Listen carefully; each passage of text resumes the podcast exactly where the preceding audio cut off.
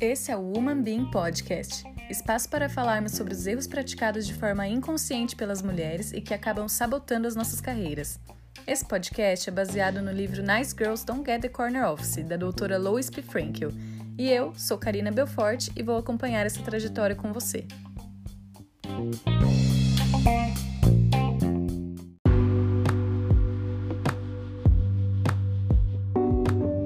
Nós já falamos em diversos episódios aqui sobre o poder dos relacionamentos. Networking é essencial em todas as faces da nossa vida.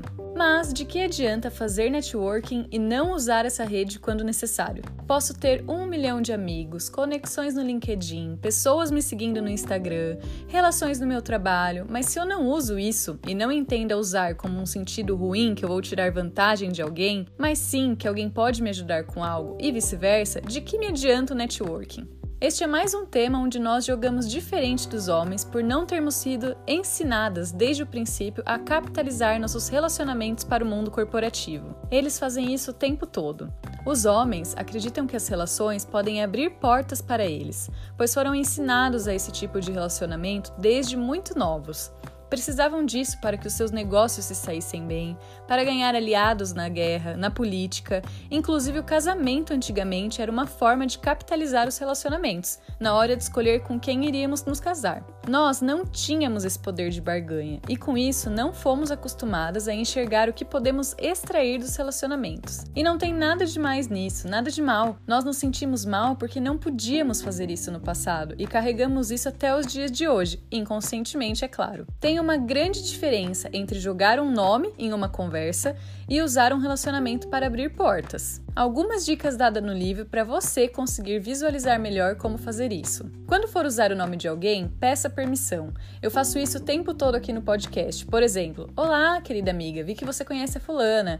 Eu queria entrevistá-la para o meu podcast. Posso mencionar que sou sua amiga? Você pode dar um toque nela? Isso com certeza vai fazer muita diferença quando você for pedir ajuda para alguém. Se você sabe que um colega conhece alguém do seu interesse, peça para que ele apresente vocês em algum evento. Introduza pessoas que você sabe que possuem os mesmos interesses. Retribua o favor também. Peça por referências e indicações. Se você está procurando emprego ou até mesmo ficar mais atrativa para o mercado, peça para as pessoas te indicarem, se você confia na sua reputação, é claro. Não tenha medo de ligar os pontos do seu networking e usar isso a seu favor para abrir portas para você. Estamos chegando no final da primeira parte do livro, Como você joga o jogo. Está sendo muito legal fazer esse projeto com vocês, sério, eu tô amando. E para comemorar essa primeira parte, eu quero convidar você que está acompanhando o nosso podcast a participar de uma edição especial para fechar essa primeira parte com chave de ouro. Como que vai funcionar? Vamos fazer um bate-papo bem legal com três ouvintes e mais dois convidados que já participaram aqui das edições. Ou seja, você pode participar. Para a escolha dos ouvintes, vá até meu Instagram ou meu LinkedIn e comente na foto da edição especial o que você aprendeu até agora com o Mambim. Eu vou escolher a resposta que mais tocar o meu coração.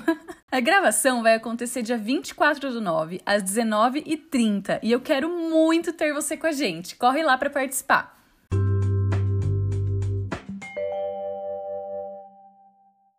A entrevistada de hoje foi a indicação de um querido ouvinte, o André Veiras, que trabalha comigo na Bosch. Aqui, mais um exemplo de como capitalizar relações é importante. Eu usei o nome do André quando eu fui me apresentar para a Joyce. A Joyce é cofundadora e diretora executiva da Vetor Brasil.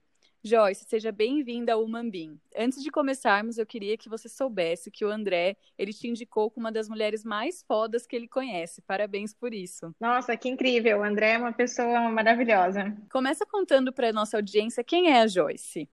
Legal, com certeza. Bom, eu sou a Joyce Toyota, sou cofundadora e diretora executiva do Vetor Brasil. Eu sempre explico que, apesar do meu sobrenome Toyota, é, é, muito legal ter esse nome porque ninguém esquece, mas não sou dona da Toyota, não tenho nada a ver com a fábrica, seria ótimo, mas não, infelizmente não. Então, realmente é só a minha, a minha família por parte de pai, que é japonesa. É, dentro do trabalho aí com, no Vetor Brasil com o tema de gestão pública, política, desenvolvimento de pessoas e impacto social em escala. Sou apaixonada por essas temáticas, gosto muito é, de não só trabalhar com elas, mas também de estudar. Não, o que é uma coisa engraçada, porque fiz colégio técnico, fiz engenharia, fiz uma formação acadêmica bem diferente disso, e só fui começar a desenvolver um pouco mais esse lado quando fui fazer meu MBA, meu mestrado em, educação. Eu sou aqui do interior de São Paulo, de, de Sorocaba, mas já moro em São Paulo há bastante tempo. E agora também sou uma futura mamãe, estou grávida e, e super feliz de poder ter mais esse, esse marco, mais esse momento especial na, na minha jornada. Conta pra gente como que foi a sua formação profissional e carreira até agora. Eu me formei em engenharia e até antes disso eu também fiz ensino médio técnico em processamento de dados. Também é curioso que eu, eu tive uma, uma formação em ambientes em que tinha uma participação muito grande de homens, né? Depois da, da faculdade fui trabalhar com consultoria estratégica por sete anos. Dentro da consultoria eu acho que eu tive a sorte de conseguir encontrar uma coisa que eu gostava muito de fazer, que eu via muito impacto, muito propósito, que era trabalhar com educação pública. Então, eu resolvi sair da consultoria, fui trabalhar na Secretaria de Educação de Goiás, depois fazer um mestrado fora, e quando eu estava fora, eu tive essa ideia de é, começar o Vetor Brasil junto com um amigo, e a gente começou a, a focar aí nessa, nessa parte de atração, formação e desenvolvimento de talentos. Então, eu costumo dizer que antes de empreender, eu fiz tudo que não te ajuda a empreender, que é trabalhar em consultoria e trabalhar em governo, que são dois ambientes muito diferentes do, do ambiente de quem está querendo começar uma startup, mas eles também me ajudaram muito a desenvolver outras competências que são muito importantes hoje no meu dia a dia. Conta pra gente um pouquinho o que, que a Vetor Brasil faz e como o networking é importante nessa organização. Como eu comentei, nosso objetivo é transformar o setor público o que a gente quer fazer, é, o que a gente quer é que o nosso governo consiga servir melhor a população brasileira. A gente acredita que muitos dos problemas que a gente tem no Brasil passam pelo setor público, mas não necessariamente o governo consegue atrair os melhores profissionais. Isso acontece por diversos motivos, seja pela, pelo estereótipo de corrupção e burocracia que o governo tem, seja é, pela própria forma como são estruturadas as carreiras dentro do governo que não é muito atrativa para o perfil mais jovem que está entrando no mercado de trabalho agora e procura flexibilidade, procura desafios e não necessariamente não, não necessariamente vê a estabilidade como um benefício. E nosso papel aqui no Vetor não é fazer advocacy, não é ir atrás de mudanças nas leis, a gente acha que as leis sim precisam mudar, mas que com tudo que a gente tem hoje dá para fazer melhor do que a gente faz. Então, a gente trabalha na atração de talentos, em falar para as pessoas: olha, se você quer trabalhar com propósito e impacto social em escala, o governo é um lugar legítimo para você fazer isso. Trabalhar na seleção dessas pessoas, porque não basta ter boa vontade, a gente quer encontrar os melhores talentos para trabalhar nos problemas mais complexos do Brasil que estão no setor público. E na formação, porque trabalhar no governo é muito difícil e tem muitas especificidades. O, o nosso maior programa é, atualmente é o trainee de gestão pública, em que a gente trabalha com jovens recém-formados, que em vez de se formar e, e trabalhar na consultoria, nas empresas, é, seguir a carreira mais, mais padrão, a gente fala, esse jovem topa passar um período trabalhando dentro do setor público, trabalhando em projetos estratégicos, servindo a população, conhecendo melhor o seu país. Nesse programa, a gente já alocou mais de 500 profissionais em todos os estados do Brasil. 80% deles se mudam de estado para participar do programa, então é uma experiência bacana de conhecer mais sobre o, o, Brasil também. E quando acaba o programa, que pode levar um ano, um a dois anos, dependendo do, do lugar, a pessoa pode trabalhar onde quiser, pode, pode voltar aos seus sonhos antigos ou pode continuar trabalhando no setor público. Grande parte até permanece no governo dois terços hoje da nossa rede de alumni continua trabalhando no, no setor público, trabalhando com impacto social em escala. E como que é para você que está numa ONG, né? Você está numa num setor aí político. Como que é para você essa questão de capitalizar as suas relações no dia a dia? Isso é muito importante para a gente, é, tanto pelo lado da gente trabalhar com gestão pública e política, governo, setor público, mas também porque a gente é uma startup, a gente está no começo. Então, tu, a gente precisa de toda ajuda que a gente puder e de todo o apoio que a gente é, conseguir para conseguir se estabilizar como uma organização no Brasil. Empreender no Brasil é nível hard. Então, se a gente não, não conseguir é, capitalizar esse apoio é, dos contatos, das pessoas que a gente conhece, a gente não, não vai conseguir fazer as coisas sozinho, né? Então, eu consigo dar um monte de exemplos de como o networking é, é importante para o que a gente faz no Vetor. Desde que a gente começou, por exemplo, a gente precisava fazer algumas formações e a gente não tinha recursos financeiros para pagar professores, facilitadores de, das, dos treinamentos. Então, o que eu fiz? Eu tinha um monte de amigo em consultoria, um monte de amigo em empresas bacanas, e basicamente eu criei um currículo, na época eu fazia mestrado em educação, criei um currículo de formação e convidei os meus amigos para fazerem essa formação. Mas não os meus amigos só porque eles eram meus amigos, os meus amigos que tinham capacitação nas temáticas que eu precisava. E, e por que, né, que eu tinha assim uma rede tão grande e tão legal que eu podia acessar? Um dos motivos é até porque que eu conheço o André, porque a gente se conheceu no movimento Empresa Júnior, então a gente já começou com cultivar essa questão de networking desde a faculdade e trabalhando em empresa júnior, na federação, na confederação nacional, eu acabei conhecendo pessoas que estavam em diversas áreas diferentes, em diversas geografias diferentes também do Brasil e até fora. E isso acabou me dando um privilégio muito grande de poder acessar profissionais com experiências diversas que foram muito importantes para mim, por exemplo, nessa parte de formação dos trainees de gestão pública no início do vetor.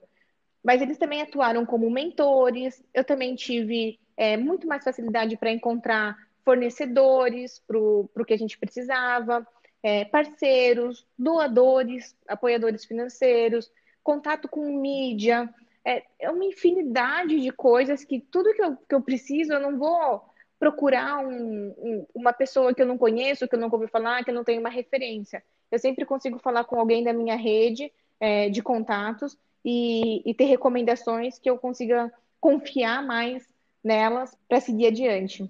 E como que você retribui quando alguém te ajuda a fazer isso? Quando você capitaliza ali uma, uma ajuda, como que você retribui isso? Tem diversas formas. Assim, às vezes é, fica, fica óbvio, tem, é, é mais fácil pensar em como retribuir, às vezes não é tanto. E aí o que eu faço é perguntar mesmo para a pessoa. É falar, poxa, você me ajudou tanto com isso, eu fiquei tão feliz com isso que aconteceu, como que eu posso te ajudar? Me conta o que, que você está fazendo, é, onde que você precisa de apoio, etc. É, isso é, parece meio tipo transacional, meio muito pragmático e tudo mais, mas é uma forma da gente conhecer mais sobre o que a pessoa está fazendo e genuinamente poder, poder ajudar. Eu não vejo isso como algo frio, pelo contrário, eu vejo isso como algo que aproxima. Agora, sem querer ser piegas, mas uma das coisas que as pessoas mais me pedem, todas as vezes que eu peço ajuda, que alguém me ajuda, a pessoa fala assim: Joyce, me conta só o resultado do que você fez, ou do que, do que a minha ajuda é, permitiu para você. Isso já é uma das coisas que deixa as pessoas mais felizes em poder ajudar. E quando as pessoas também me pedem ajuda, até agora há pouco, eu acabei de receber uma mensagem de um amigo que me pediu um contato de uma outra pessoa. Eu fiz a, a introdução, né, a apresentação, etc. E ele me falou agora, Joyce, falei com a pessoa, foi ótima conversa, esses aqui são os encaminhamentos. Eu fiquei muito feliz, eu não quero mais nada. Eu fiquei muito feliz de saber que eu consegui ser útil, né? Que eu consegui ajudar. Então, uma das coisas, uma das dicas que eu sempre dou para todo mundo é volta para a pessoa que te ajudou e conta o resultado. Isso já vai deixá-la muito feliz e muito satisfeita. E a outra forma é perguntar mesmo: olha, como que eu posso te ajudar nas coisas que você faz, ou com a minha rede, ou com alguma outra coisa. Você já viveu alguma situação em que alguém foi contra usar o nome da pessoa para capitalizar uma relação? Você foi tentar usar e a pessoa falou: oh, não gostaria, não é a hora. Isso já aconteceu com você? Não consigo me lembrar de uma situação que isso tenha acontecido de uma forma assim direta. O que já aconteceu é eu achar que um, um amigo meu conhece uma outra pessoa mas na verdade eles não se conhecem. Por exemplo, ah, eu vi que ele está na sua rede social, que vocês são amigos, são tem uma conexão. Você pode me apresentar? E a pessoa fala, ah, mas eu não conheço essa pessoa, eu só adicionei. Então isso já aconteceu e aí é sempre bom testar antes. E uma outra coisa que já aconteceu ao contrário, de me pedirem para fazer uma conexão, e eu, o que eu falei na época para uma pessoa foi assim: ó, vou te ajudar, vou fazer, mas não exatamente agora. Que exatamente agora eu estou fazendo um pedido para essa pessoa e eu preciso é, que ela foque nisso. Eu não quero desfocar, já é uma pessoa desfocada por natureza. Eu preciso que ela resolva isso aqui para mim. Posso fazer isso para você daqui 10 dias? Então, isso já, já aconteceu. Mas de alguém negar e falar, meu, não quero ajudar, não lembro, assim, acho. E eu já fiz muito isso. Já pedi muito, peço na cara mesmo. E tem até algumas redes de networking que são mais estruturadas, como rede de ex-alunos de faculdade, ou a própria rede dos, do Movimento Empresa Júnior, ou de bolsistas, né? Quando eu fui fazer meu mestrado fora do Brasil, eu acabei recebendo bolsa de várias redes que, que são estruturadas. E existe até um código de honra disso, que é, olha, quando alguém te liga, você tem que atender. Esse é o, é o código de honra, sabe? Então, quando eu estava mesmo no mestrado, eu liguei uma vez para um cara que trabalhava na OCDE, em Paris e tudo. Tipo, nunca tinha conversado com ele, eu não tinha nenhuma conexão em comum com ele, mas a gente estava na mesma rede da faculdade. Ele era um ex-aluno mais velho.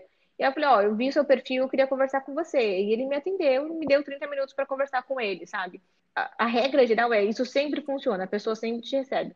Pode ser que não seja no dia que você quer, ou exatamente no timing e tudo mais, mas as pessoas sempre estão de portas abertas. Você já falou um pouquinho sobre os benefícios que isso trouxe, tanto na sua carreira quanto na sua vida pessoal. Você tem a sua ONG, que eu fiquei fascinada pelo propósito de vocês. Mas além de tudo isso que você já contou, tem mais algum benefício que essa questão de capitalização de relacionamentos trouxe na sua vida profissional e pessoal? Acho que tem diversos pontos. Uma das coisas é que eu sempre também costumo falar para quem está trabalhando com networking é manter a rede ativa, né? Se você conhecer uma pessoa com quem você fez faculdade 15 anos atrás, nunca mais conversou com a pessoa e hoje você tem que pedir uma ajuda, talvez a pessoa te ajude, provavelmente vai te ajudar. Mas se ela sabe minimamente sobre o que está acontecendo com você, a chance dela querer colaborar é muito mais alta. E a chance dela conseguir colaborar porque ela entende você também é muito mais alta. Então, eu sempre recomendo que as pessoas mantenham esse contato. E mantendo esse contato ativo, que não é fazer churrasco em casa todos os dias e chamar alguém novo, mas é mandar uma mensagem, dizer o que você está fazendo, compartilhar, responder a mensagem, etc é, ao compartilhar, você acaba também criando relações e aprendendo coisas muito legais. Então, mantendo esse meu networking ativo, eu também aprendi coisas sobre outras pessoas que eu nem imaginava que existiam em temas diferentes é, daqueles que eu vivo, no, vivencio no meu dia a dia. Acho que isso também traz uma, uma abertura muito maior para a gente sair do nosso mundinho, do que, que a gente respira né, todos os dias na nossa vida profissional. Por exemplo, eu interajo absolutamente zero com questões de artes, é, artistas e coisas assim no meu dia a dia, mas eu tenho vários colegas que trabalham com essa temática. E poder man manter esse, esse relacionamento ativo me ajuda muito até abrir a cabeça, pensar em coisas diferentes, pensar que pessoas diferentes de mim têm vidas diferentes e com é, funções de utilidade diferentes das minhas. Então, isso é muito, muito legal para abrir a cabeça. E como que você acredita que o mundo virtual, agora todo mundo conectado, né? O nosso próprio contato foi via LinkedIn. Como que você acredita que esse mundo virtual pode nos ajudar a capitalizar os relacionamentos? Nossa, eu acho que vai, em vários aspectos fica mais fácil. Óbvio que tem seus desafios também. Mas falando dos, dos pontos mais fáceis, o LinkedIn, por exemplo, é uma ferramenta muito prática para isso, que é Quero conversar com alguém, quem pode me apresentar? É muito fácil fazer isso. É óbvio que você tem que cultivar isso, né? Se você não adiciona os seus contatos no LinkedIn, depois vai ser difícil saber quais os seus contatos têm conexão com quem você quer conhecer. Mas se você mantém isso como uma prática, pós-eventos, pós-reunião, pós-trabalhos, projetos e coisas assim, cursos, é, é, mais fácil você conseguir identificar. Então, isso é muito mais rápido. Uma outra coisa é que mandar um e-mail, mandar um, um WhatsApp, uma, um áudio, uma conversa, é muito também mais, mais tranquila até do que, do que fazer isso pessoalmente. Por exemplo, eu, eu pessoalmente, não sou uma pessoa muito sociável, então eu, eu gasto muita energia para ir em eventos de networking, happy hour, esse tipo de coisa. Eu prefiro fazer conversas um a um com as pessoas, me sinto melhor, consigo focar melhor na pessoa com quem eu estou conversando e tudo. Então, para mim, fazer essas apresentações no meio virtual e depois marcar uma conversa rápida de 20 minutos, 30 minutos com alguém no Zoom ou no Hangouts ou em qualquer outra ferramenta é muito mais confortável para o meu estilo do que é, ir num evento com um monte de gente e tudo mais, que é mais desgastante do ponto de vista de consumo de energia para mim. Então, acho que isso também facilita para quem tem esse, esse perfil. Voltando agora um pouquinho para sua carreira e refletindo, se você olha ao longo da carreira, qual você acha que foi o seu diferencial para chegar onde você está hoje? Nossa, acho que tem um diferencial que eu, eu sempre falo, claro, que é de sorte, porque não dá para atribuir as coisas só ao que a gente faz. Tive um monte de privilégios na minha vida em relação às fac faculdade onde eu estudei, coisas que várias coisas que eu tentei fazer e, e, tive resultados que foram legais em que, obviamente, em partes dependeram de mim, mas em, em partes relevantes também não dependeram de mim. Então tem uma questão sorte, com certeza absoluta, em, no que a gente faz, no sucesso que a gente consegue ter. Mas eu, eu também acho que tem um, um fator disso que, obviamente, tem essa determinação, essa coisa para a gente quer ir, mas é que eu tive muita ajuda.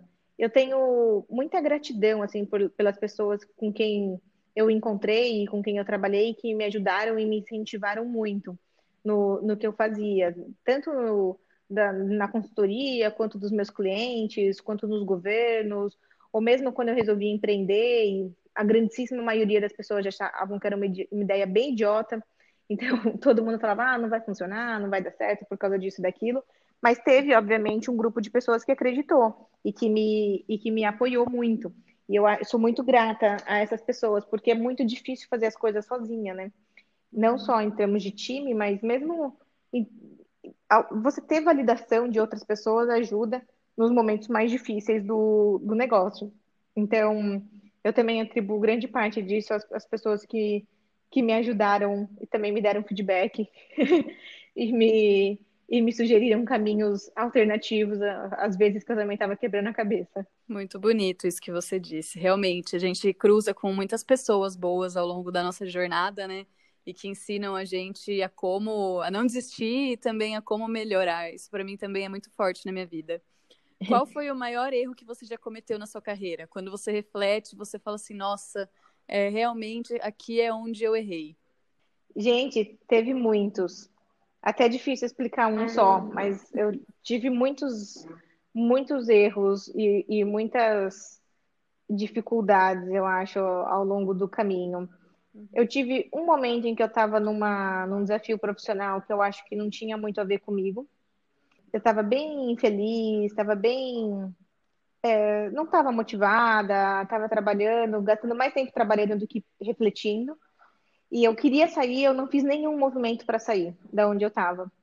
E uma coisa que foi muito engraçada sobre como eu saí desse, desse buraco foi que uma amiga minha recebeu uma oportunidade de uma headhunter que entrou em contato com ela e falou: Ah, você. A Red Hunter perguntou para minha amiga: Você não quer aplicar para essa posição e tal? Ela falou: Não, tô em outra, mas eu tenho uma amiga que talvez queira. Me mandou a vaga e eu nem olhei, porque estava tão focada em resolver as coisas de curto prazo, tão focada olhando para 5 centímetros de distância da onde eu estava, em vez de pensar no horizonte mais distante. E aí, o que, que essa minha amiga fez? Ela me inscreveu no processo seletivo como se fosse eu. Essas coisas online também tem essa coisa, né? Ela tinha todos os meus dados e ela me inscreveu, e aí eu recebi o contato da empresa falando: ah, você, você se inscreveu, a gente quer dar continuidade no seu processo seletivo e tudo. E aí eu falei assim, nossa, eu realmente estou muito. Estou muito parada aqui, né? Tá, assim, para chegar num nível desses que uma amiga minha tem que fazer isso por mim. Mas foi muito legal porque foi um grande chacoalhão para eu repensar e, e voltar assim, na minha carreira e depois de ter perdido alguns tempo, algum tempo que eu não precisaria ter perdido, conseguir retomar. E um, outro desafio que eu colocaria foi uma vez que eu estava com muita dificuldade, com muita dificuldade de relacionamento, com enfrentando vários problemas, e eu, em vez de pedir ajuda e me abrir, isso foi logo no começo da minha carreira, eu me fechei e falei, eu vou resolver isso aqui sozinha. Que eu acho que é o pior, né? Quando a gente assiste filme de terror, é sempre essa é a hora que o personagem faz a maior besteira do filme. E acho que também foi a hora que, na minha carreira, eu, eu mais errei. Que eu falei, olha, pô, tá todo mundo contra uma coisa que eu acho que faz sentido, que eu tô disposta, e em vez de, de me comunicar e de me fazer entender, de, né, e explicar as coisas, eu tentei resolver as coisas sozinha, deu tudo errado, obviamente, não consegui meus objetivos, e, e ainda tive, tive que lidar com, com todos os, os problemas que isso me, me trouxe. Bom, estamos caminhando para o final. Tem mais alguma coisa que você queira falar para a nossa audiência?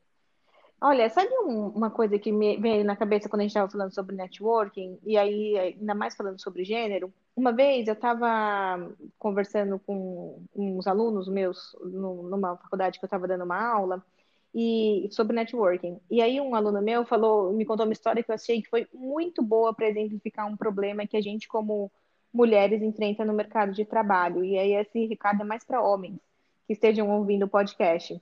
Ele falou assim: "Ah, eu estava no meu trabalho, no meu estágio, e um amigo meu, que também trabalha lá comigo, falou: "Pô, a fulana da área tal me chamou para tomar um café". E eu achei muito legal, porque ela é super gata e a gente vai vai conversar e tudo, vai ser vai ser muito bacana. Aí ele foi tomar esse café com a menina, voltou. E aí o, o amigo dele perguntou: "E aí, como é que foi o café?" Ele falou: "Cara, foi o pior date da minha vida. Ela só ficou falando sobre trabalho, ela é, tipo, não deu nenhuma abertura e ficou me perguntando um monte de coisa do projeto que a gente está fazendo, uma coisa super chata e boring. E aí, o amigo dele falou: "Poxa, mas será que será que era um date ou será que de repente ela estava só querendo tomar um café profissional com você? E para mim acho que esse exemplo, assim, essa história exemplifica muito o que muitas vezes acontece de pessoas entenderem errado quais são os objetivos das conversas quando uma mulher, por exemplo, convida um homem para conversar ou para almoçar ou para falar alguma coisa sobre sobre carreira, sobre, né, sobre negócios. E acho que essa é uma, uma dica que eu sempre dou para os homens, porque uh, pela nossa cultura e tudo mais, eu consigo entender que às vezes essa confusão pode existir, mas só para que isso fique no radar de todos. Muito legal, Joyce. Eu queria te agradecer por ter topado. Eu fiquei apaixonada pelo seu projeto, pela sua ONG. Eu realmente, assim, se fosse, se eu fosse mais novinha, eu ia tentar. Então eu agradeço por você ter participado. Eu desejo todo o sucesso do mundo para você e já capitalizando aqui como você me ajudou, eu fico à sua disposição te ajudar da forma que você desejar aí. Super obrigada. Fico super feliz por esse bate-papo. Espero poder ter colaborado e continuo à disposição.